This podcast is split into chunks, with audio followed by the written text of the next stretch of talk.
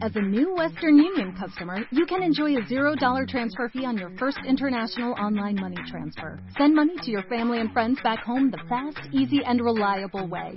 Visit westernunion.com or download our app today to get started, and your first transfer fee is on us. FX gains apply, not available for credit cards and transfers to Cuba. Services offered by Western Union Financial Services Inc. and MLS 906983 or Western Union International Services LLC and MLS 906985. Go to the finish line, keep pushing, go to the line, keep pushing, go to the line. Avanti, Fer, avanti! I'm pushing, I'm pushing, don't worry. Don't worry, I'm pushing like a hell. Che pushing, bellissimo. Che pushing. Che pushing, continua a spingere, fantastico direi, fantastico.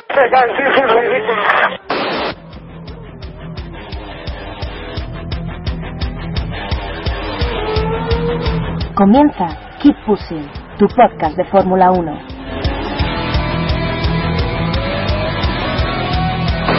We have to remember these days. We have to remember these days.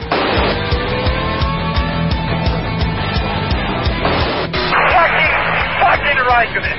What a fucking idiot. So give me the full power then. Oh, that was amazing, guys.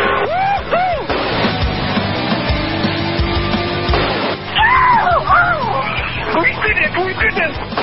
What if the? Yes, yes, yes!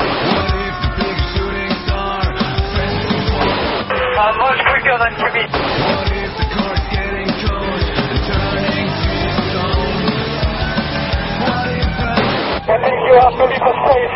All the time you have to leave a space.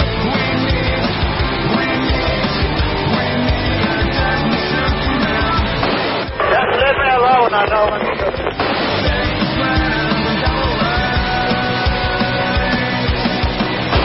Woohoo! Yabba-dabba-dee! Ring, ding, ding, ding, ding, ding.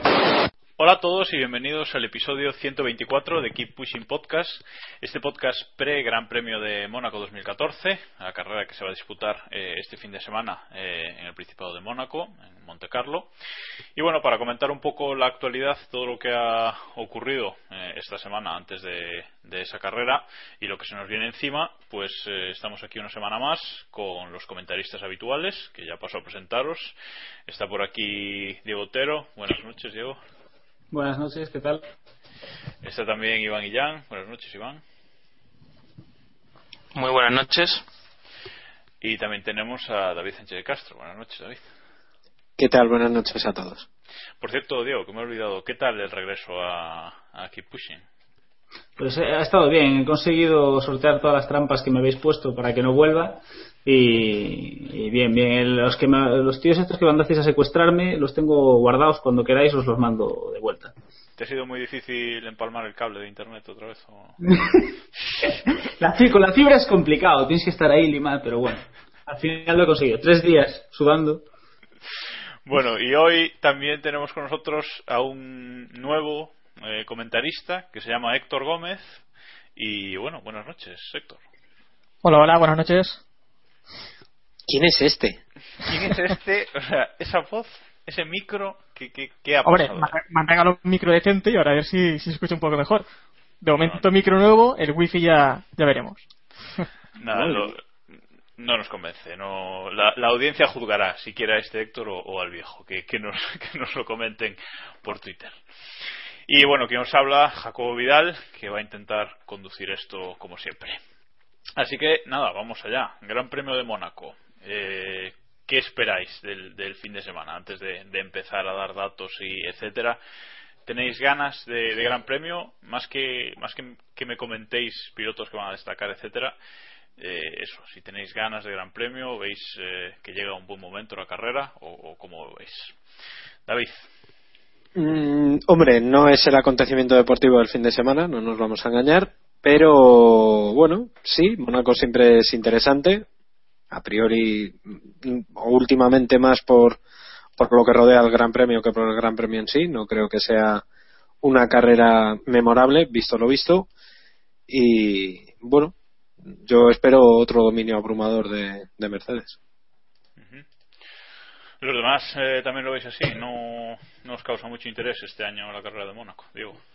Eh, hombre, a mí sí, sin duda. El, es, sin lugar a dudas el acontecimiento deportivo del fin de semana y, y hombre, yo sí tengo, yo siempre tengo ganas de que llegue Mónaco. A veces luego nos defrauda y nos da carreras aburridas, pero es un circuito que en el que siempre puede pasar algo y hombre, esperemos que este año tengamos algo de algo de emoción. Con estos coches que parecen un poco más inestables quizás veamos algún no sé alguna sorpresa en, a lo largo del Gran Premio. Y además tenemos el factor Maldonado que siempre siempre puede darnos ahí un, un plus de espectacularidad. Nuevo Héctor a ver desempata. Ese el evento deportivo del fin de semana o no eh, he, tardado en pillar el chiste de, de, Diego. Imagino que es porque este fin de semana se juega también la, la final de Champions ¿no? No, eh, Indianapolis. Se refieren a Indianapolis. Bueno, también. y bueno, yo creo que siempre hay ganas de Mónaco, ¿no? Eh, siempre aporta algo diferente. Es el único lugar, tal vez, donde podemos ver dominar otro monoplaza, o al menos acercarse un poco, porque en los demás circuitos ya sabemos que, que hasta dentro de mucho no se van a poder acercar los de monoplazas a Mercedes, entonces, bueno, a lo mejor aporta algo el Gran Premio. Aparte es Mónaco, donde siempre puede pasar eh, de todo, y si hay lluvia, pues aún más, ¿no? Bueno, y ya nos vas adelantando un poco de tu previsión. Bueno, no te adelantes. Y, no, no, no he mirado nada, así que. Pues, pues, como siempre. como siempre. Como siempre. E Iván, algo que comentar de, de, la carrera, como decía Diego, quizás estos coches que se mueven más este año y derrapan nos van a dar espectáculo en, en Monte Carlo. Sí, yo creo que nos vamos a divertir, no me cabe ninguna duda aunque sea una carrera profesional, tengo la sensación de que, de que nos vamos a divertir por eso que comentáis y porque a pesar de que se comenta siempre que el motor no es importante en, en Mónaco, yo creo que sí que lo es. Yo creo que se tiende a minimizar mucho el, la importancia del motor porque yo creo que el, rendimiento que, que, vayan a dar a bajar vueltas va a ser va a ser importante y Mercedes me da la sensación de que están en la cabeza en eso y en, en tracción no es como una curva rápida donde a lo mejor Red Bull puede una curva de eficiencia aerodinámica puede sacarle más provecho que, el resto de equipos pero aquí no sé si cómo lo veis vosotros pero yo creo que tener motor Mercedes va a ser mejor que, que tener uno cualquiera no a lo mejor no tanto como otros circuitos pero sí que va a ser importante bueno, luego si queréis comentamos eh, eso, quién nos parece que, va a destacar. Eh, pero vamos ya con los datos de, del circuito, el circuito de Mónaco, que no ha cambiado en, varios años. Eh, un circuito con 19 curvas, una longitud de 3.340 metros y que es la única, la única carrera del calendario en la que se, se completan menos de esos 305 kilómetros obligatorios por carrera. Serán eh, 260 eh, con 520 kilómetros y se completarán en 78 vueltas. Es eh, una, la carrera más larga de, una de las más largas de, del año y bueno, el récord del circuito lo sigue teniendo Michael Schumacher desde 2004 con un minuto 14 segundos 436 milésimas. Eh, los ganadores de 2013, Diego, no sé si los tienes por ahí, por recordarlo. Eh, sí, en 2013 tuvimos una, una clasificación que podríamos considerar premonitoria de lo que podríamos tener este año, con una pole de Nico Rosberg, con Lewis Hamilton cerrando la primera línea, seguido de los dos Red Bull, y al final de la carrera Hamilton no, no, pudo llegar al podio y se quedó y quedó en cuarta posición con una victoria de Nico Rosberg que nos deleitó con su melena al viento en la vuelta de, de retorno a boxes al terminar la carrera. Bueno, pues este año mm, la verdad es que se puede producir algo parecido, seguramente, luego, luego lo comentaremos. La zona de DRS, solo habrá una zona aquí, eh, será en la recta principal, eh, con un punto de, detección y uno de activación. Un DRS que aquí en Mónaco esto, estos años no hemos visto que tenga efecto prácticamente ninguno. Supongo que estáis de acuerdo conmigo. No, no recuerdo ningún adelantamiento en la recta de meta por, por DRS. No sé si vosotros. No. No en la vida, ni siquiera para sirve para acercarse a otro piloto, yo creo. es que aquí tampoco te vas a pegar para subir luego Santa de Bota, ¿no? Claro, es que aquí, aquí es meramente testimonial y porque, bueno, evidentemente no lo van a, a quitar o tal, o sea que el circuito donde menos influye. En cuanto a los neumáticos, Pirelli estrena aquí eh, los superblandos, si no me equivoco, y lleva los superblandos y, y, los blandos, es decir, los rojos y, los amarillos. Bueno, lógico, el circuito urbano por excelencia que más agarre eh, necesita. Y bueno, supongo que ninguna sorpresa, no, no hay nada que comentar porque mm, no podían hacer otra elección aquí. Creo que todos los años, eh, de hecho, es la misma. Ahora mismo no, no recuerdo exactamente, sí, pero sí, sí, sí, sí, siempre es igual. Y en cuanto a los horarios, eh, cuidado este fin de semana, no os despistéis porque eh, en Mónaco, que es siempre tan especial, los entrenamientos libres 1 y 2 son el jueves, no el viernes, eh, en, horario europeo habitual. jueves a las 10 de la mañana libres 1 y a las 2 de la tarde libres 2. Y luego el sábado libres 3 a las 11, clasificación a las 2 y la carrera el domingo a las 2 de la tarde. O sea que horarios habituales, salvo por ese detalle del jueves porque, no sé David, si nos quieres comentar por qué el viernes no se corre en Mónaco, aunque ya es una tontería. no se corría. No se corría antiguamente, pero vamos, era porque en teoría fastidiaba porque era fiesta, etcétera, etcétera, pero tampoco tiene mucho mucho sentido que sigan manteniendo esta tradición. Hombre, para ellos tiene sentido. Cuatro días de hotel, más gente. Sí, sí, evidentemente económicamente viene muy bien, pero pero a estas alturas no sé. No... de todos modos, no sé, no sé si eso ayuda. Uy, perdón, Jacobo, dale. No, no, decía que de todos modos que está. que el viernes corre la GP2, si no me equivoco. Claro, por eso, que no sé si eso ayuda a que, a que puedan disputarse también GP2 y World Series y demás competiciones, que yo creo que es un fin de semana más cargado que, que en otros grandes premios. Sí, en este caso, sí, sí, sí puede ser que. O sea, se aprovecha el viernes para, para que siga habiendo actividad en pista. En teoría era hace años no había no, no había actividad en pista de ningún tipo y los viernes se, se abría el tráfico como si fuera un, un día habitual, incluso, o sea que no sé. Bueno, pues ahora vamos con lo más interesante de, de las previas. La meteo de Héctor.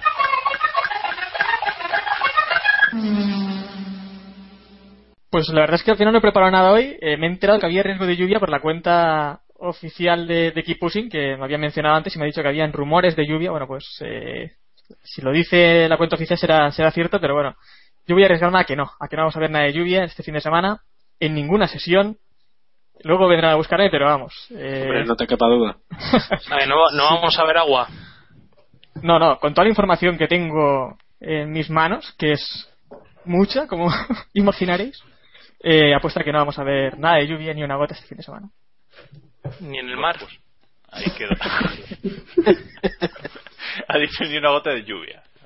De lluvia. Yo le he hecho la pregunta mal, pero ha contestado bien. Ahí, queda eso. De, de, todas formas, igual no, va, no vas desencaminado porque la previsión en principio era de mucha lluvia sábado y domingo y según vamos avanzando está desapareciendo. O sea que igual igual aciertas y todo por, por una vez. Ya verás. Como, como que igual aciertas todo. Quiero decir, que tengo una reputación ya, ¿eh? Aquí. No, sí, sí, sí. Sí, sí, sí se nota. Esta temporada ha acertado todas las sesiones, me parece. Como futuro. No, no la cuenta, pero. Sí, todas, todas, absolutamente todas. Bueno, vamos eh, ahora a recordar eh, alguna de alguna carrera antigua que se haya corrido en, en Monte Carlo.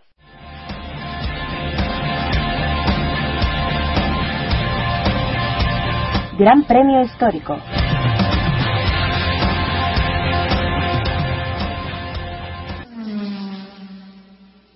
Y el Gran Premio Histórico de hoy le toca elegirlo a David. Así que bueno, ¿qué carrera nos quieres contar, David? Bueno, pues la verdad es que de Mónaco podríamos elegir prácticamente cualquiera porque todos los años ha, ha tenido algo destacable, pero yo me quedo con una porque quizá fue la carrera en la que más se le puede criticar tanto por lo bueno como por lo malo que lo hizo, y me refiero a Mónaco 88 y aquella gran, entre comillas, gran carrera que hizo Ayrton Senna. Nos ponemos en la temporada 1988, tercera carrera del Mundial, fin de semana del 15 de mayo. Ayrton Senna había dominado eh, con, una autoridad aplastante el viernes y el sábado en la clasificación se presentaba la última vuelta y de repente Sena se sacó una vuelta de esas mm, imposibles. Nadie se esperaba que, que Ayrton pudiera dar una vuelta, aún a día de hoy se considera perfecta y bueno, lo mejor que podemos hacer es escucharla.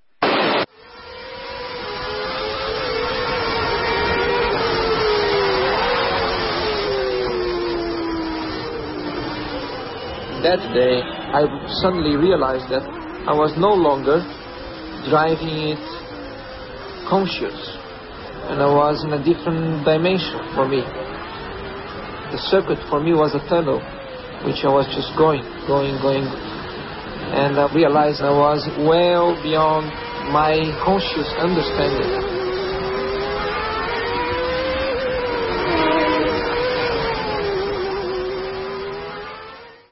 1.23.998 fue el tiempo que marcó Ayrton Senna. En segunda posición quedó, como no podía ser de otra forma, su compañero Alain Prost. Hasta aquí, bueno, no tendríamos mucha noticia, si no fuera porque miráramos la diferencia de tiempo que hubo entre el primero y el segundo. 1,427. Segundo y medio le endosó Ayrton Senna a Alain Prost, que en este circuito ya sabía lo que es, lo que es ganar hoy, a día de hoy, no hay muchos pilotos que creen que no se podría, con la tecnología actual y con los monoplazas actuales, no podría haber una diferencia tal entre dos compañeros de equipo o en una pole y un segundo clasificado. Veremos a ver si este fin de semana lo consiguen los hombres de Mercedes, que, que me extrañaría más bien poco. Ese día, Ayrton Senna, después de la, de la clasificación, en una entrevista, que repitió luego posteriormente, dijo que nunca había conseguido hacer una vuelta tan perfecta. Exactamente dijo que eso fue lo máximo que pudo dar para él, no hubo hueco para nada más y nunca había llegado a sentir el coche tan perfecto como lo sintió aquel 14 de mayo de 1988. Pero lo que se suele decir en la Fórmula 1 es que los puntos se reparten el domingo y en este caso a Ayrton le costó mucho, muchísimo precisamente esa máxima de, de la Formula 1. Una rivalutazione dell'aspirato anche perché questo è uno degli sviluppi. La fermata di Senna, Senna si è fermato, ha sbattuto contro il guardrail, colpo di scena al 66esimo giro, Senna si ferma e Prost passa al comando, Prost passa al comando con 11 secondi di vantaggio nei confronti di Berger, terzo diventa Alboreto davanti a Warwick Palmer, Dalmas Patrese, Botzen, Larini Capelli. Attenzione, attenzione, vedete Senna che si allontana sconsolato, nonostante un ritmo di gara che sembrava blando, c'è stato qualche cosa che non ha funzionato. Attenzione quindi. Ayrton Senna había ganado el año pasado, el año anterior, en 1987, con Lotus, su primera victoria en, en Mónaco, y todo apuntaba que podía ganar. 66 vueltas eh, después de la salida, Ron Dennis avisó a Ayrton de que tenía una ventaja suficiente, tenía más de 50 segundos sobre Alain Prost. Nada hacía pensar que, que el MP44 eh, de Ayrton Senna no iba a entrar el primero. Pero de repente a Senna se le fue la cabeza, como tantas otras veces se le fue a lo largo de su carrera, y según sus propias palabras, él llegó a ver a Dios. El trazado de Mónaco desapareció, se convirtió en un túnel totalmente recto y el MP44 voló literalmente sobre el circuito de, de Mónaco. Después de 66 vueltas, Senna afrontaba Portier, una de las zonas más míticas de este circuito, cuando de repente realizó un trompo y estampó su monoplaza. Increíblemente, 50 segundos después apareció Alain Prost que miró alucinado hacia Sena viendo cómo Sena se retiraba y se quitaba el casco diciendo pero bueno me acabo de encontrar con una victoria que ni yo mismo me, esperaba en definitiva aquel día o aquel mejor dicho aquel fin de semana vimos lo mejor y lo peor eh, de lo que fue capaz Ayrton Senna ¿no? y creo que es un gran resumen de toda su carrera aquel gran premio de Mónaco era capaz de hacer una vuelta maravillosa como la que hizo el sábado y pifiarla por un error estúpido, por un despiste, por no sé, porque vio a Dios o quién sabe qué, eh, y perder una de sus victorias, posiblemente una de las más fáciles de, bueno, fáciles entre comillas, de, de su carrera. De aquel gran premio, aparte de, de esa de ese resultado final que, como decía, ganó Allen Prost, seguido de, de Gerard Berger y de Michele Alboreto. En aquel Gran Premio también participaron dos pilotos españoles, Luis Pérez Sala, que abandonó en la, en la vuelta 36, y Adrián Campos, que lamentablemente no se pudo clasificar porque aquel Minardi no dio el tiempo suficiente y se quedó fuera del 107%. O sea que creo que fue una carrera antológica, un gran premio para recordar y un, como decía, un muy buen resumen de la carrera de, de Ayrton. El tema es que eh, lo que él quería en carrera era como humillar a su compañero, ¿no? O, esto lo he leído yo en algún sitio. Y... Sí, en teoría es lo que se comenta. Vamos, yo esta carrera la, conozco por más por escrito que por otra cosa, evidentemente y es lo que se comenta, ¿no? Que había una especie de pelea por las vueltas rápidas entre uno y otro. También luego, años más tarde, yo creo que hace unos años, a raíz de la mitificación de, de Senna y tal, en McLaren dijeron que en teoría esto se podía haber producido por un accidente, por un pinchazo lento que tenía el monoplaza, pero yo creo que es más una disculpa, un error claro de, de pilotaje de, de Senna, ¿no? Que también era humano, ¿no? Sí, sí, hasta lo mejor piloto puede fallar y Senna no fue su único fallo. Eh, pero vamos, eh, aquí demostró su, su velocidad y, y, y Alan Pro su, inteligencia, ¿no? Y, esas y, y, esas malas artes a veces, ¿no? También de, de pros de saber engañar a, su compañero o retarle a, hacer cosas que, bueno, que sería mejor no hacer, como en este caso Senna, que podría haber controlado la situación y, y ganó una carrera muy muy sencilla, ¿no? Como decía David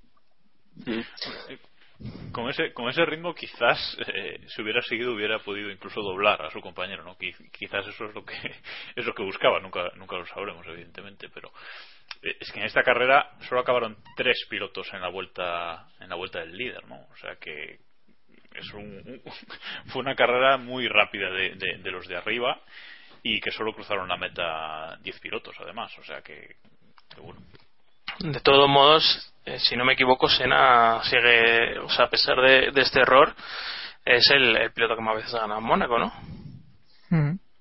sí. Todavía sí. Y vamos, de los de ahora, creo que no sé si alguno ha repetido, quizá Alonso, ¿no? Alonso, Alonso repitió. solo Alonso. 2006 y 2007 ha ganado. Fíjate, eso, dice mucho de, la dificultad, ¿no? De, ganar en este circuito y de empalmar varias victorias, ¿no? No, además, de hecho, es, es muy complicado eh, ver a un piloto que se le dé especialmente bien Mónaco, sobre todo porque son, es, es un gran premio tan distinto, hay tantísimas variables por volver a este Gran Premio, incluso Ayrton Senna, que ya sabía lo que era ganar, que era un circuito donde ya le vimos brillar, en, o ya se le había visto brillar en el 84, en aquella mítica carrera con lluvia, con aquel Toleman. Bueno, todos los que hayáis visto el documental de Senna sabréis a lo que, a lo que me refiero. Por cierto, el documental de Senna, que como todo el mundo sabemos, es un documental prosista, esto es así. Hombre, si no, no hubieran enseñado, no hubieran enseñado este accidente de Senna. Eso es así. eso, es así. Querían eh, ¿eh?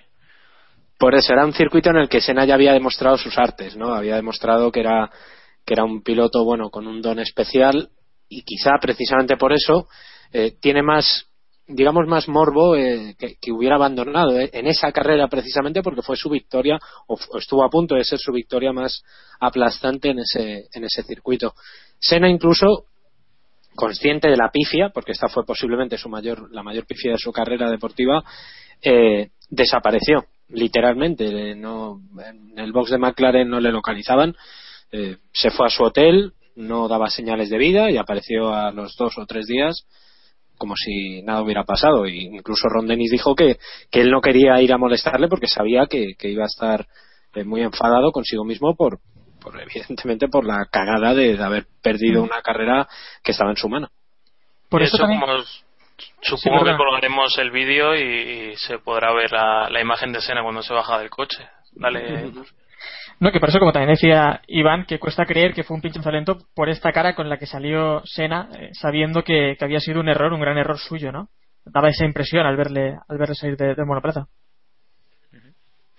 Bueno, si queréis, eh, nada, por comentar, por acabar, eh, que esa temporada eh, McLaren ganó todos los grandes premios menos uno, menos el Gran Premio de Italia que lo ganó Gerard Berger con el, con el Ferrari, y que finalmente ese año sería campeón, eh, como ya muchos sabéis, Ayrton Senna, aunque eh, en total había hecho más puntos a la Prost.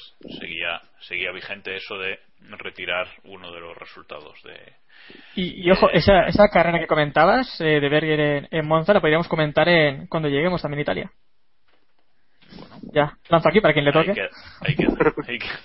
Aquí todos habéis escuchado como Héctor se ha ofrecido voluntario a comentar. Eh, pues, me encantaría, me encantaría. Sí, sí, sí, sí, sí. No, no, lo de Monza ya, te- ya lo tiene tu firma, Héctor. De hecho, le vamos a hacer la semana que viene el previo. Bueno, Diego, no sé si tienes algo que comentar, que no has hablado nada del, del asunto. No, no, creo que poco más hay que comentar. Senna era humano, aunque poco, algunos no lo crean, y, y oye, espero que este año no veamos un- una diferencia de 50 segundos entre el ganador y el segundo clasificado. Bueno, de- después en, la autoridad hablaremos, pero con, con lo que ha dicho Hamilton esta semana, igual, igual podemos ver algo parecido. Bueno, vamos eh, entonces, dejamos el Gran Premio Histórico ya atrás y vamos con a responder alguna de vuestras preguntas, aunque esta semana creo que hay, hay poca, poca chicha. Vamos allá. La pregunta del oyente. Bueno, pues a ver, hay poca, hay poca cosa, pero vamos a, a intentar eh, responder. Eh, nos pregunta arroba no tiren, que es un, un habitual de esta sección, Un mítico. un mítico, que si el rumor de Alonso a Mercedes es, eh, es cierto, ¿no? que se dice que, que va a fichar por, por Mercedes y que, y que quién se va. Eh, bueno, David, ya que has respondido, puedes argumentar tu, tu No. respuesta. No, y porque creo que la fuente de ese rumor es un fake cuya publicidad me voy a ahorrar Sí, eh, en Twitter, porque no, no. Y, y evidentemente no es verdad que Alonso se vaya a ir a Mercedes. De irse se irá a McLaren, que no está nada claro que se vaya a ir. Y, en fin, ahí queda, ahí queda respondido. Vale, o Lotus eh, o Red Bull o tantos otros equipos. O a lo mejor, yo creo, yo creo que Alonso se va a ir a Ferrari. Ahí, lo, he ahí lo escuchado, lo he escuchado por ahí, es un rumor que tiene. Cuidado. Yo No, quiero pero repartir Funes a quien sea, porque Alonso dijo que no se iba, que se iba a retirar en, en Ferrari, sí o sí. Eh, luego hay gente que dice que se va a, a Mercedes, gente que dice que se va a McLaren, gente que dice que se va a Lotus, Red Bull, vamos que hay para repartir, ¿eh? que, que- que a su casa se va a ir. No, me suena que después de, esta- de salir este rumor eh, salió la noticia de que Mercedes reno- de que Rosberg renovaba con Mercedes. No sé si lo he soñado porque no he encontrado la noticia, Sí, sí. pero Es me probable. suena que, que, que- que ha salido que Rosberg ha renovado y evidentemente Hamilton en el nivel que está no se va a ir del equipo, así que no Eh, lo dijo además el, el diario Bill, creo que, que lo dijo en el último Gran Premio, creo que fue el sábado o el domingo por la mañana. Y vamos, el diario Bill sobre Mercedes acierta. Sí, no, claro. Sí, sí, no, o sea, 100%, 100 mentira, o sea, que no que nadie se haga pajas mentales porque, porque no. Bueno, nos dice No, también no sigáis por ahí que lo van a anunciar dentro de una semana. como Vale. sigamos. El mismo usuario, arroba notiren, también nos pregunta con el hashtag preguntakp, que es el que debéis usar para hacernos preguntas, que dice que Baton ha dicho que quiere otro año más en McLaren y si va camino de ser el nuevo barriquelo.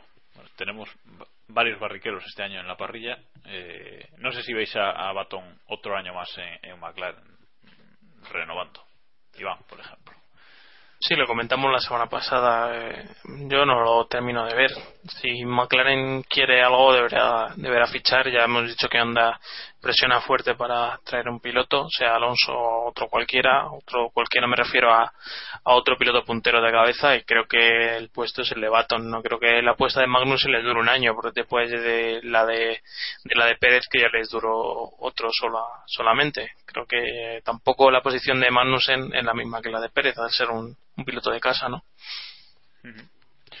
Vale, pues poco más que decir porque como dices ya comentamos algo también la semana pasada. Nos pregunta arroba Bigfoot475 eh, que cuánto cuesta una barra de pan en, en Mónaco. Y vamos a responderle porque lo hemos buscado para que luego, luego digáis. Y según la prestigiosa web Touratocha, la barra de No pan en digan las fuentes, las fuentes no se no, revelan. no, no, sí, sí, sí, sí. Sí, sí, sí. Touratocha, ese es un nombre que, que hay que decir, hay que decirlo más. Y, y la barra de pan de Mónaco cuesta un euro, o sea que decepción absoluta, supongo. Eh, nos pregunta arroba Lucas T. Walls, también otro habitual, que en Mónaco puede llover, No. según, según Héctor no, pero bueno. Y los Yo, coches... oye, yo creo, yo creo que, ha, que ha habido alguna vez que ha llovido allí, entre del 1 de enero al 31 de diciembre. Creo que alguna vez llueve, eh, Héctor. No me la juego. Hombre, Bueno. se puede mirar, pero yo diría que no, ¿eh?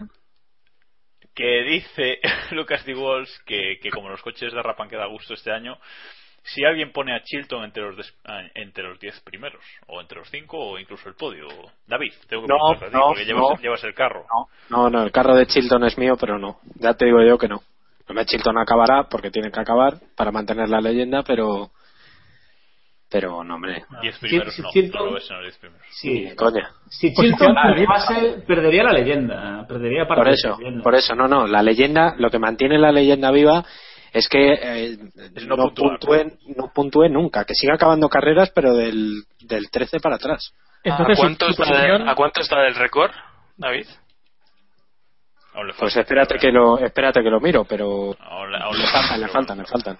Porque, Faltan un huevo. porque Hayfield creo que tiene 34 o una cosa así. Bueno, sí, sí, búscalo ahora, pero, Puto. pero está por ahí. Y, pero a ver, arriesgate a una posición de Chilton antes de que busques el dato. Eh, o sea, que a partir de ahora hacemos la porra del primero. el sí, la porra de. Chilton. Chilton. No, no, la Chilton. tú, tú haces la Eh, porra de Chilton, nadie más. Yo hago la porra. Vale. Yo me la juego. El 15. El 15, vale, pues ahí. 15. Está, está a nueve, a nueve grandes premios. Cuidado, eh. Cuidado, que Cuidado igual que- me vengo arriba. Cuidado que puede acabar los nueve grandes premios próximos y convertirse en el mito. Ya, yo me compro la camiseta de Chilton, os lo juro, eh. Eso no existe.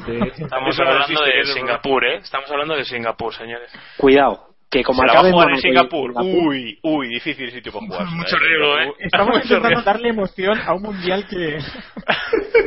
para que luego digan, para que luego digan. ¿eh? Es que. Es cuestión Vale. de Con pancartas. No, pero no está. Vamos a ver, de hecho, escucha, escucha, no está nueve, tú, a ver las matemáticas. El récord lo tiene Nick Heidfeld con 41, vi- eh, 41 carreras acabadas de manera 41, consecutiva. no puede ser, no puede ser. Qué animal. No, es, eso- ¿dónde estás viendo eso, David? En Stats F1, yo, mi fuente es la que es, o sea que no. ¿Finalizados consecutivamente? Finali- finaliza- consecutivamente clasificados, sí. No, no, no. No es lo mismo clasificar que finalizar, ¿eh? Eso. eso. Cuidado ahí, ¿eh? Cuidado. que la leyenda se me puede hundir. Ah, espérate, lo tengo aquí. Es verdad, es verdad. No, no, no, no, lleva razón, lleva razón, lleva razón. Es verdad, son Como 33. siempre. Perdón, perdón, perdón, perdón.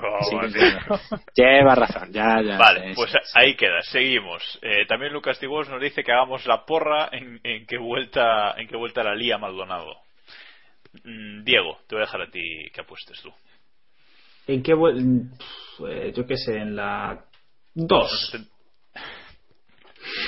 Directamente. Hablamos, habla- hablamos de la primera vez que la lía, ¿no? Estás escuchando Keep Pushing, tu podcast de Fórmula 1. Bueno, es una pregunta recurrente esa eh, de, de Maldonado, eh, no creáis, porque arroba artu-code también nos pregunta que quién estrenará las protecciones de, de Mónaco y que cómo quedará el Lotus después del golpe, ¿no? O sea que... Y también, también nos dice arroba José Antonio-GL que cuántos chasis gastará Maldonado este fin de semana. Eh, bueno, la pregunta, como veis, es, eh, es recurrente. No sé, supongo que. Imagina- ¿Os imagináis que acaba la carrera Maldonado? ¿Algunos No, que la acaban en el, que la Sí, acaban el podio. Que entonces ya implosionamos. O sea que- Yo lo veo, yo lo veo acabando la carrera. eh. Pero si tú has dicho que la lía en la vuelta 2.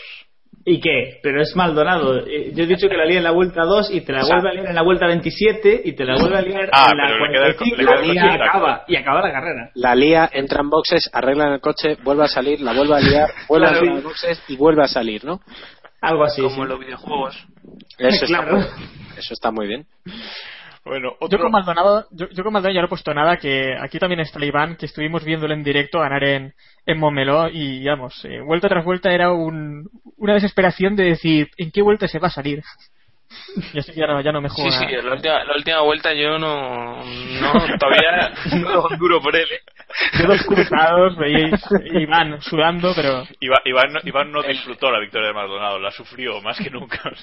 El historial de Maldonado, hay que decir que Mónaco es sublime en Fórmula 1. Ha terminado accidentado en los tres grandes premios que ha disputado con Williams. Eso no es fácil. ¿No tenéis una ovación por ahí para ponerle? Porque lo, lo merece.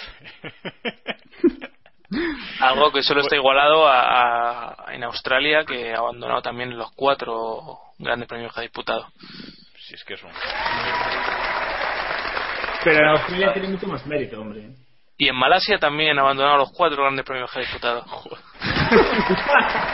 Pues, pues Mónaco, el de Mónaco no, no puede. va no por el hat-trick. Va por el hat-trick, exacto. bueno, otro, otro al que se le espera también en, en Mónaco es a, es a Massa, porque también arroba José Antonio guion bajo GL nos dice que cuántas veces estrenará, se estrellará Massa en Santa Devota. Recordamos lo del año pasado con el Ferrari, que fue Una- de coña.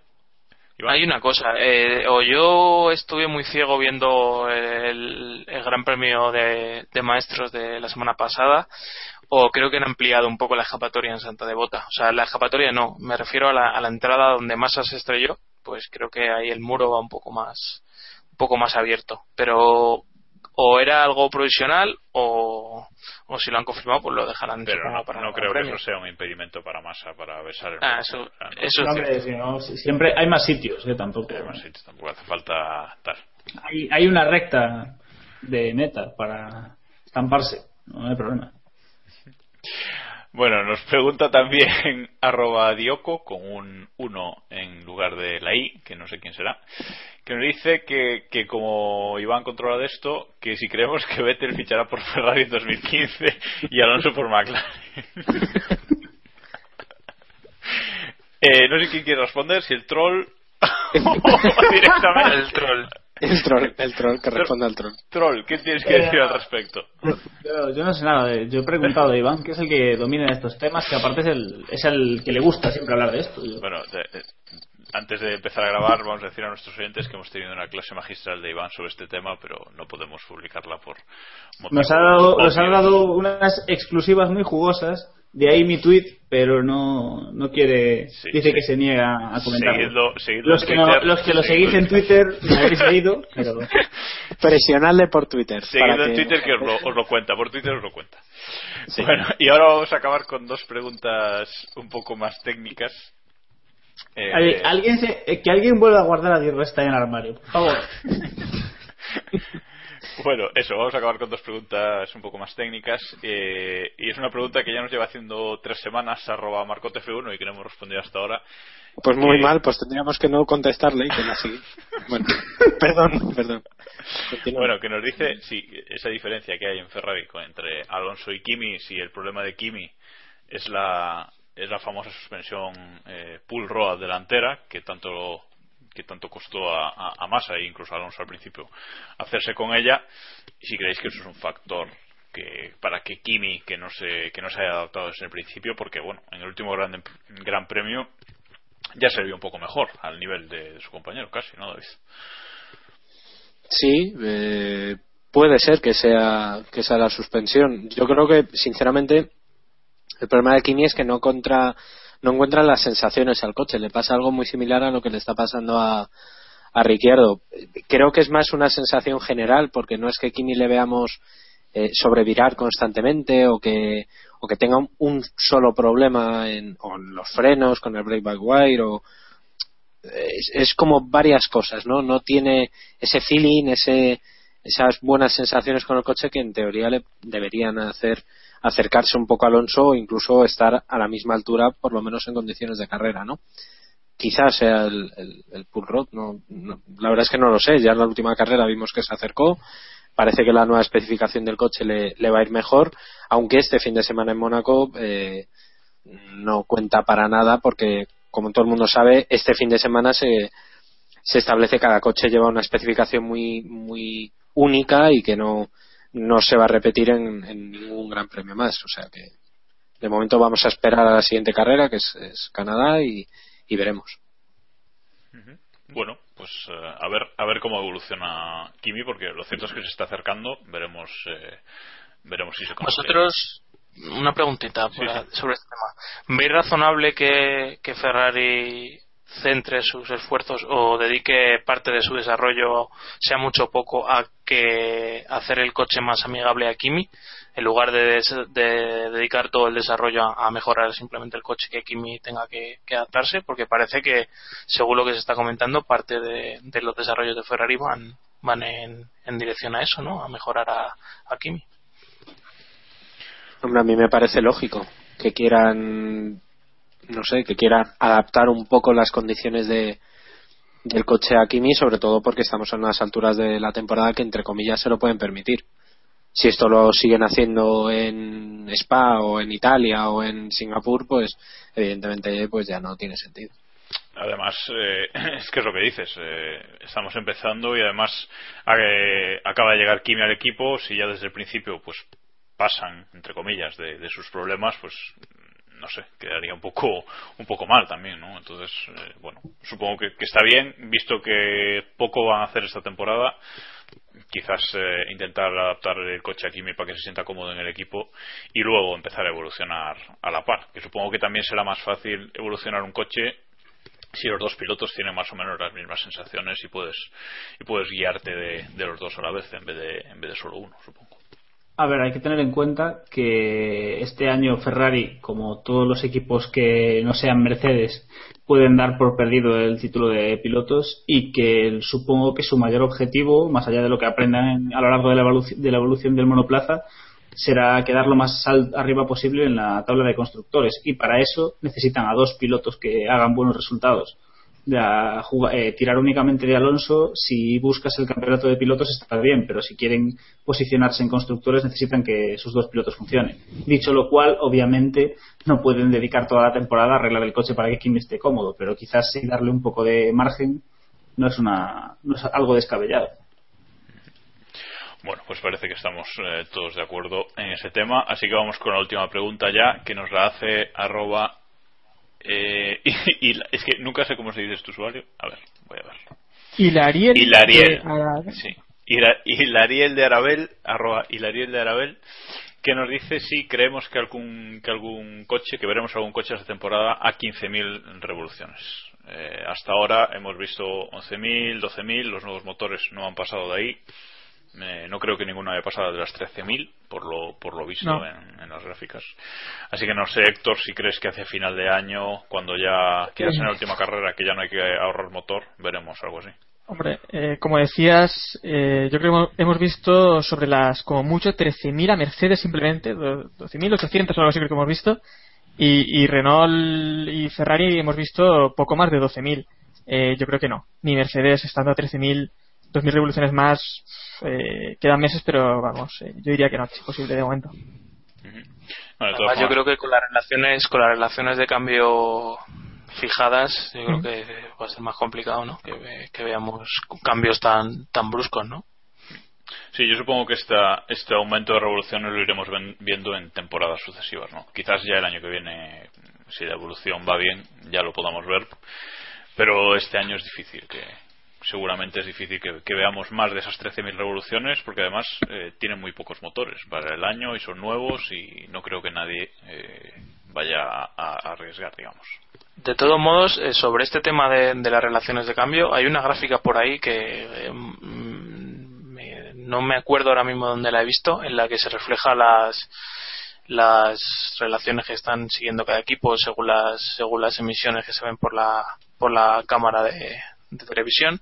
Y es bastante interesante ver ver cómo las diferencias entre un equipo y otro y ver que por ejemplo los, los tres equipos de Ferrari tienen las mismas las mismas relaciones. O sea que es interesante ver y que como, como bien ha dicho Héctor eh, Mercedes a pesar de ser el mismo motor unos y otros el equipo Mercedes va, va más alto de revoluciones que, los otros dos. Bueno pues veremos veremos cómo evoluciona cómo evoluciona este asunto Vamos a pasar entonces ya a repasar eh, nuestra liga, la Liga Keep La Liga Keep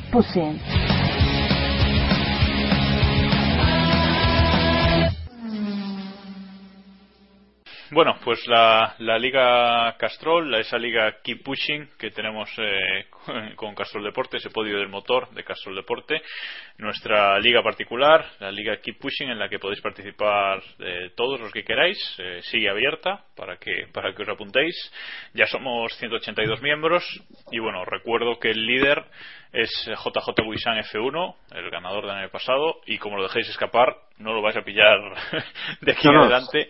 Se marca un Hamilton, ¿eh? Os- Sí, estaros sí, al loro. O sea que como no os pongáis las pilas, igual, igual se os escapa. Eh, el que tiene más cerca es Francisco Gepetín y Teixia Pichorra, que, que están empatados con los mismos puntos. Pero bueno, de momento, de momento está el líder el ganador del año pasado. Así que, a ver. Y David, tienes algo que contarnos, ¿no?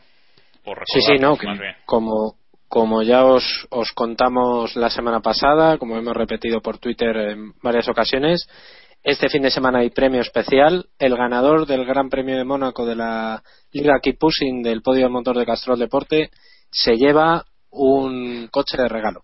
Es un coche de radiocontrol, eh, una réplica del Ford Focus World Rally Car de la temporada 2006 que eh, pilotó Marcus Gronholm totalmente gratis, gañote, esto no tiene truco. El que gane la carrera de Mónaco, no el líder absoluto del, del campeonato, ese ya veremos si le damos algo o no. ¿O no? Eh, el que gane la carrera de Mónaco se lleva ese premio. Así de simple y así de sencillo. Así que participad, no seáis bobos, que, joder, que es más fácil que nunca llevarse algo. Oye, y para una vez que regalamos algo, pues, pues joder, aprovecharlo. Caray. Y por, por cierto, por aclarar, es el, que- el que haga más puntos en la porra de Mónaco. Y si hay empate, que puede ser algo, eh, supongo que haremos el que más posiciones suba. De, Eso entre es. esos dos, Eso es. En caso de empate, el que más posiciones suba. Pero eh, en principio, el primer criterio es, son los puntos. Así que aplicaos con vuestra bola de, de cristal. Ojo, ojo, no debería ser así, porque entonces alguien que llega nuevo deberíamos hacerlo por antigüedad o algo, ¿no? Alguien que llega nuevo obtiene muchos puntos y subiría más, más posiciones que otro que lleve. Bueno, lo discutimos después. si Bueno, lo, lo discutimos. Lo, lo discutimos. Si se da el caso, lo debatimos. Pero bueno, eh, en principio por, por puntos que no, no tendría por qué haber empate. Pero bueno, por si lo hay. Bueno, y ahora, antes de, de pasar a la actualidad, eh, es lo que os comentaba al principio. Eh, ¿Quién creéis que va a destacar en esta, en esta carrera? Porque. Maldonado. Para bien, creo que se refiere. Ah, vale, vale, vale. Hay- en, los- en Mercedes tiene un chaval morenito que yo creo que promete mucho. Pero en Mónaco, eh, Nico Rosberg se le da muy bien el Gran Premio de Mónaco. ¿No creéis que aquí puede cortar la racha de, de Hamilton de, de victorias? Diego, por ejemplo. Eh, si no pasa nada raro, que siendo Mónaco ya es mucho decir, no, no creo que. Sinceramente, no creo que, visto lo visto, si a Hamilton no le pasa nada, no creo que Rosberg sea capaz de ganarle ni en Mónaco ni en ningún circuito. Sin que sea por algún error que cometa Hamilton o por algún problema en su, en su monoplaza. Que siendo Mónaco un circuito peculiar, si tenemos una carrera loca, quizás otro piloto pueda robarle el- la victoria, puede ser, pero vamos, sinceramente yo no creo que sea su compañero de equipo. Nuevo Héctor, ¿tú qué opinas? Hombre, yo creo que Rosberg eh, no es que pueda, es que debe, debe, debe ganar, debe dar ese golpe en la mesa por fin y, decirle a Hamilton que va también a luchar por este mundial. Eh, de momento no lo ha hecho, ha tenido dos oportunidades y bueno, yo espero que sea en Mónaco donde, donde lo logre, no porque quiera que gane Rosberg, simplemente porque quiera un poco, un poco de lucha, ¿no? Y, y en Mónaco el año pasado la diferencia fue, fue mínima, eh, sobre todo en la, en la calificación, ¿no? Que es lo importante en esta carrera. Así que bueno, yo creo que el sábado podría Rosberg arrebatar la pole a Hamilton y ahí sería donde habría lucha o ya casi la victoria. ¿Y a quién veis de- del resto? O sea, aparte de los. o sea, damos doblete al auto Mercedes, a pesar de todo. ¿Y el resto, cómo, cómo lo veis? ¿Quién pensáis que va a ser la alternativa o el mejor del resto en esta, en esta carrera? Pues fíjate, yo creo que lo puede hacer bien. A ver, que esto ya dejó de ser noticias Dímelo, hace dímelo. mucho tiempo, ya lo sabes. Nico Hülkenberg, ¿no? O sea, No. creo- ¿No? ¿Quién? No, pues yo pensaba Yo que. creía que ibas a decir Williams, tío. Bueno, Lo- la otra lo- opción lo- era. Lo, no, no. volvemos y lo vamos a grabar. vale, espérate, borra esto, Jacobo. No, No, no lo voy a borrar. Yo pensaba, no, no, pues te iba a decir, el otro que te iba a decir es Botas. O sea, a mí me- no me cabe duda de que esta es una de las carreras en las que esos dos que tenemos un poquito, entre comillas, endiosados, lo pueden hacer bien. Y es, es una gran oportunidad de dar un golpe encima de la mesa, demostrar que son los indiscutibles primeros pilotos de sus respectivas escuderías. Creo que en las primeras carreras ya lo han demostrado. Y, y yo, sinceramente, veo a Hulkemer arriba. Le acabo de gafar y lo sabéis, pero, pero yo creo Pero que va a estar arriba. Y, y, y el podio de Vettel, ¿veis el podio de Vettel? Eh, porque no sé yo si eh, tanto Bottas como Hulkenberg pueden superar a los Red Bull, en, que en el nivel que están ahora mismo también. Vettel no es un piloto que haya destacado especialmente en Mónaco. Eso iba a decir yo también. Eh, quizás, hombre, el punto honor ahí, el darle superar a Richardo, le puede ser un plus, pero yo no espero justo en este Gran Premio que destaque que destaque por encima del, del resto. Quizás sea un buen Gran Premio, lo, por lo que comentabais, para ver por fin un- ese ansiado podio de ese Williams subiendo al podio, ¿no? Yo habláis, habl- hablamos de Williams. Williams, o sea, esto no tiene nada que ver con el rendimiento de este año, claro. Eh, solo ha ganado una vez en Mónaco, que es un dato curioso, en 2003.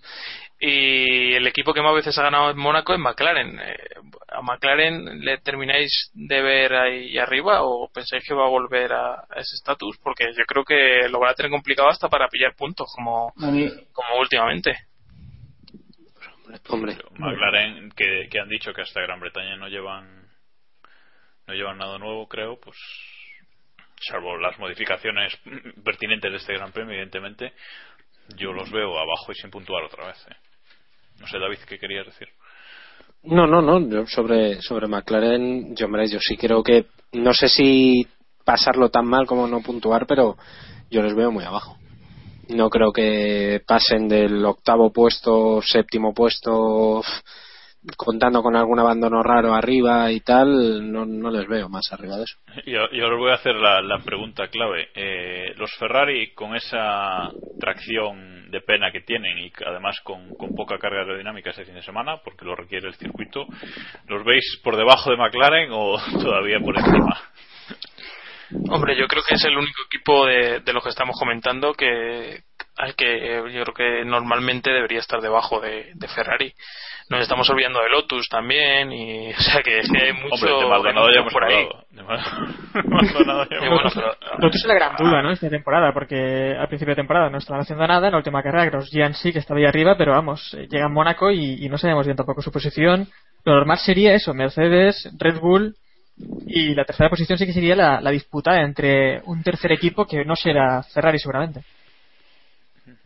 Bueno, pues a ver si Williams o, o- o Hulk nos dan, nos dan una alegría. Y vamos a, a acabar el podcast, ya si os parece, con, con la actualidad, que aún hemos rascado bastantes cositas, pero bueno, a ver qué, a ver qué, qué comentamos. Vamos allá. Actualidad.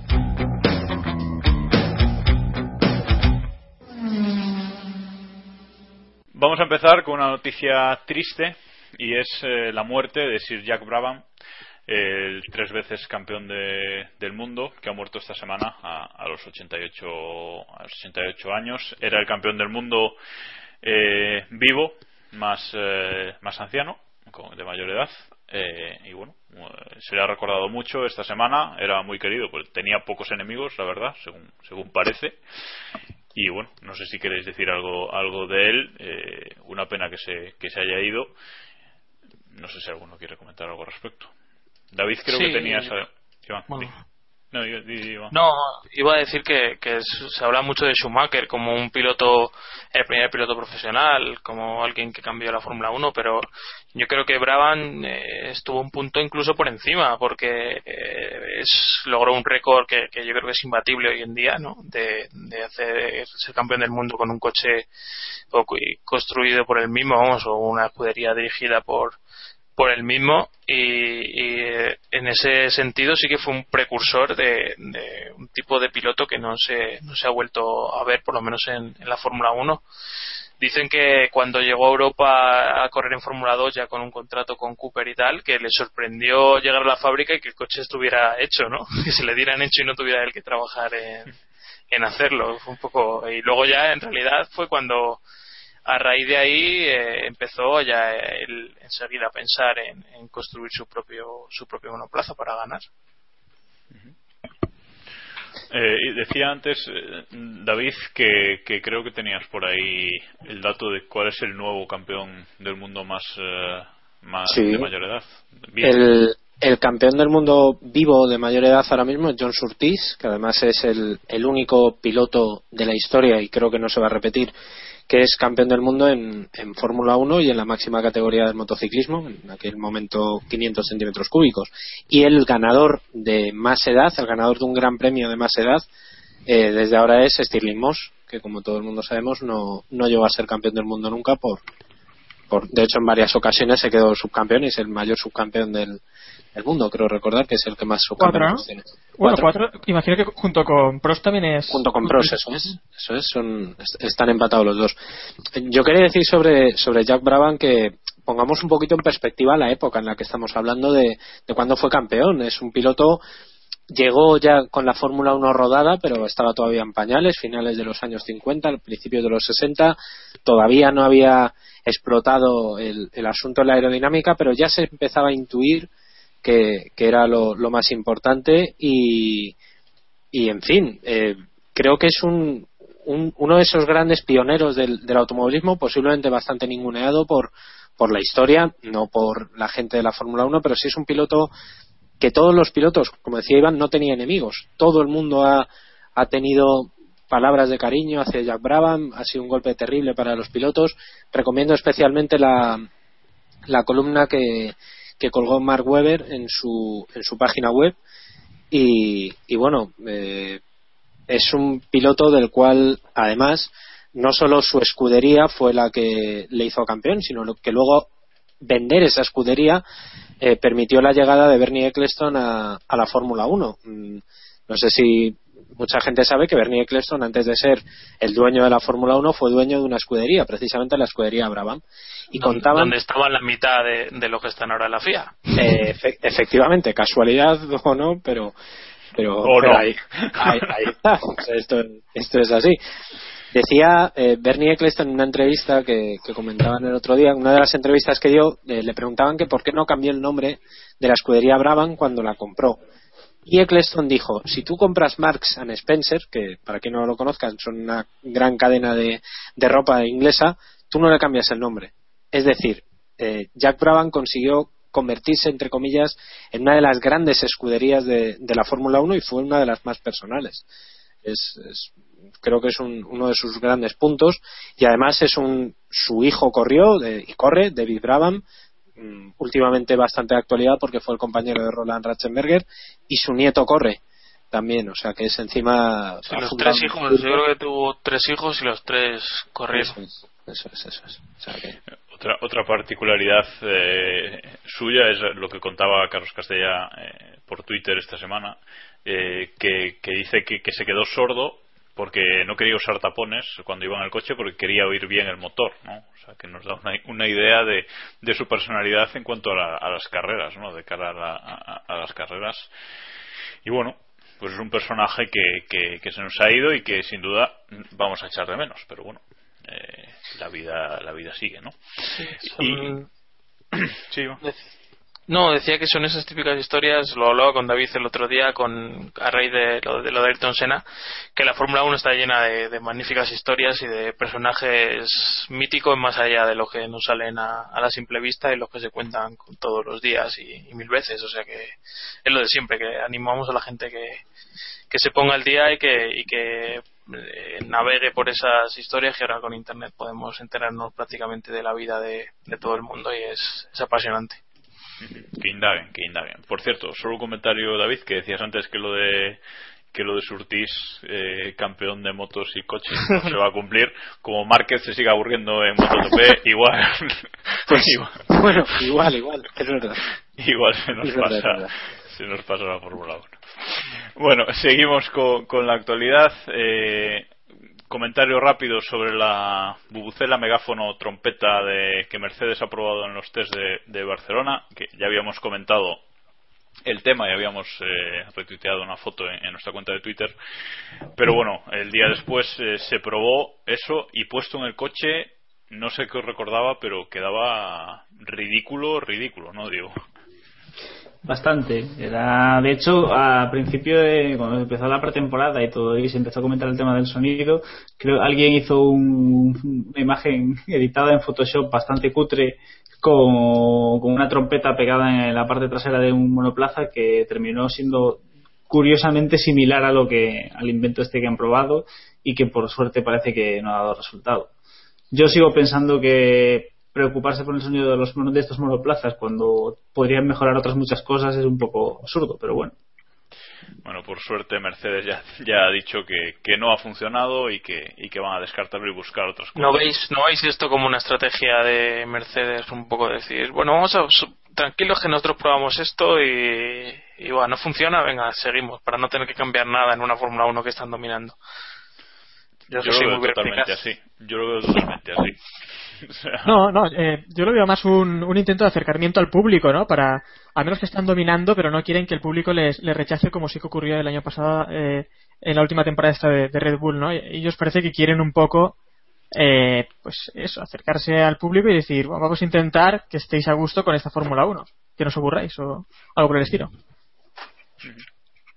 Bueno, yo lo veo un poquito como, como Iván, ¿eh? Dice, vamos a probar nosotros primero, eh, que nadie se adelante y tenemos la situación controlada, ¿no? Pero bueno.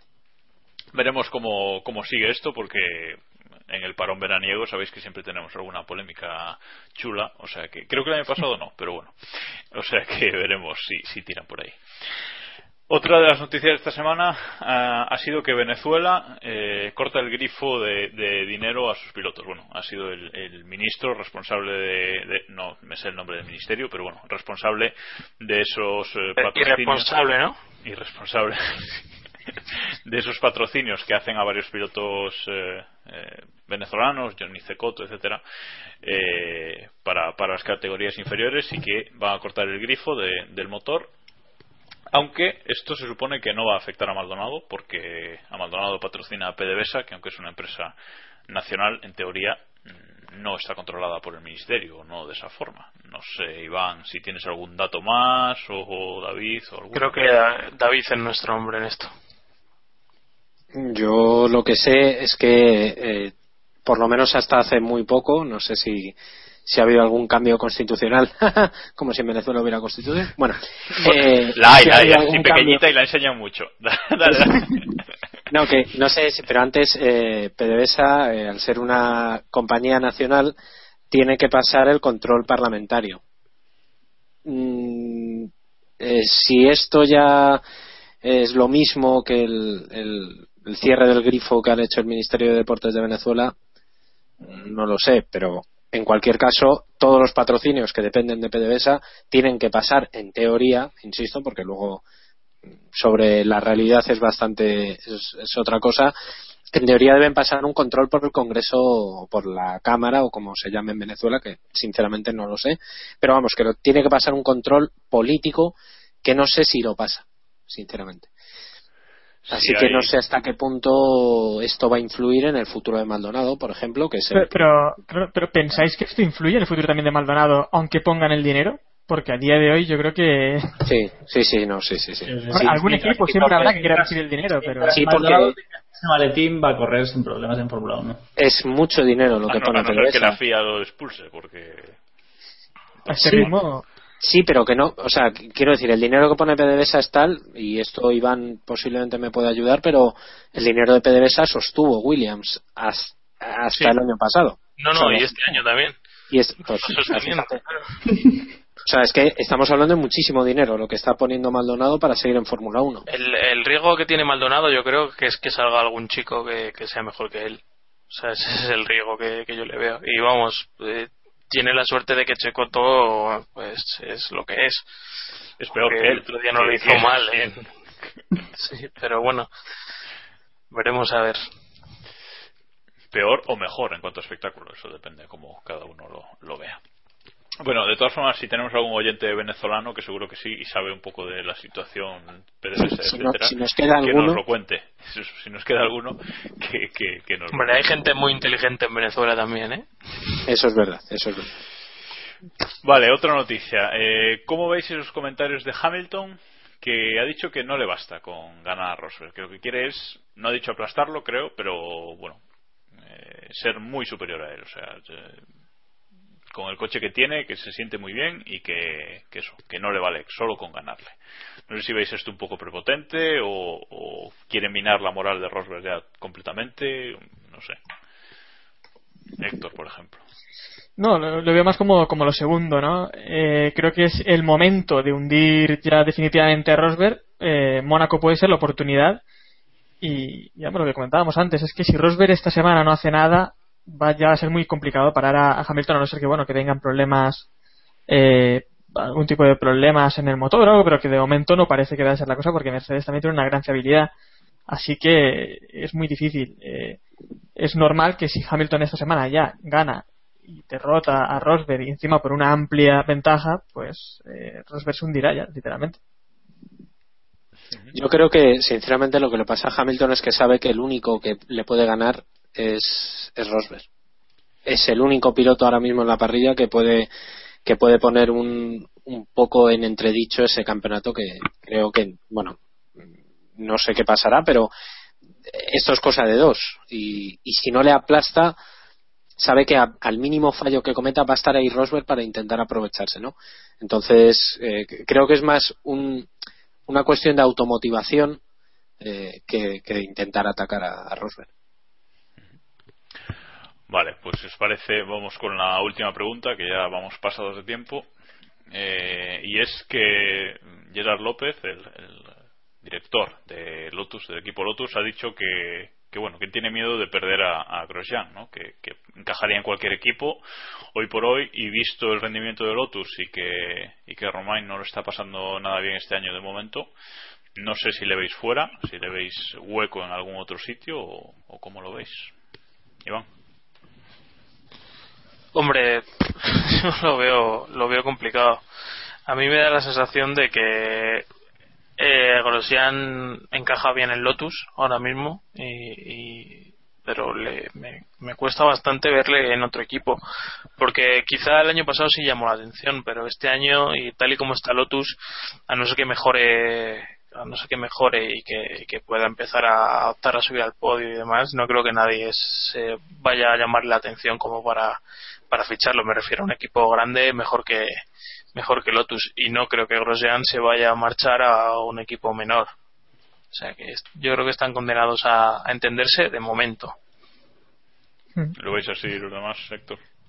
Sí, no, sí, además porque hay otros pilotos en la parrilla, eh, creo yo, de mejor calidad que, que Grosjean y que, bueno, si hubiera un sitio en un equipo eh, mejor que Lotus, imagino que buscarían a, a uno de estos pilotos, ¿no? Por ejemplo, Nico Hulkenberg, antes que, antes que a Grosjean. Entonces sí, están obligados a, entenderse y para Grosjean es un buen sitio Lotus. Al final Lotus, em- estamos viendo, está creciendo carrera a carrera y llegarán a estar ahí entre los cinco mejores equipos, ¿no? De la parrilla. Bueno, pues vamos a, dejar aquí la, actualidad. Había alguna cosilla más, pero ya nos pasamos de tiempo, así que vamos a cerrar aquí. Eh, las formas de contacto antes de marcharnos, si queréis eh, contactar con nosotros o, ver dónde tenemos nuestros podcasts, pues eh, los tenemos en nuestro blog keeppushing.wordpress.com y además ahí, bueno, ahí tenéis todos los posts, enlaces, eh, vídeos, etcétera, que relacionados con cada programa. Y en la columna de la derecha además tenéis un, enlace con una foto de, de un monoplaza eh, patrocinado por Castrol, donde tenéis eh, información si queréis uniros a la liga para este fin de semana intentar ganar ese, ese premio que os ha dicho David antes. Si nos queréis mandar un email, estamos en keeppushingf1.gmail.com y estamos en las redes sociales Google Plus, Facebook y Twitter. En estas dos últimas eh, somos KP Podcast y bueno, sobre todo en Twitter eh, es donde más activos estamos y podéis hacernos preguntas por ahí con el hashtag PreguntaKP si queréis que, que os eh, respondamos a, a algo en el programa. Y nada más, gracias a los cuatro. Hoy por fin hemos vuelto a estar eh, todos. eh, Gracias a ti, querido. Gracias, Diego ti. por, por conseguir conseguir volver. a pesar de nuestros intentos. Sí, sí. Espero que, espero que no volváis a romperme el cable de la conexión en el próximo Gran Premio. y Héctor, dile al viejo que vuelva que. Casi Bueno, que gracias por la bienvenida, eh. Me siento aquí, me siento nuevo, me siento renovado, rejuvenido. Que la audiencia, que la audiencia valore. La audiencia valore si prefiere lo de antes o, o lo No, hombre, el anterior micro, que es el micro íntegro del portátil, lo tengo aquí, así que siempre se puede volver. No, ¿no? no, déjalo retirado, que está mejor retirado. Eh, bueno, nada más. Gracias a todos por escucharnos eh, una semana más. Volvemos eh, la semana que viene con el análisis del Gran Premio, todo lo que haya ocurrido. Y ahora os vamos a dejar que con una canción eh, vamos a hacer una excepción aquí en Mónaco. No es una canción típica del Principado o, o- o originaria del Principado. No. Pero por ser Mónaco vamos a poneros un poquito de Daft Punk y, con la y a tomar por saco con la, con la mítica canción Harder, Better, Faster, Stronger. Así que ya sabéis. Que, ¿Cómo, ha- cómo has dicho, Jacobo? Bueno, eh, os dejamos con ella y ya sabéis, gracias por escucharnos. Nos oímos la semana que viene y ya sabéis, keep pushing al máximo.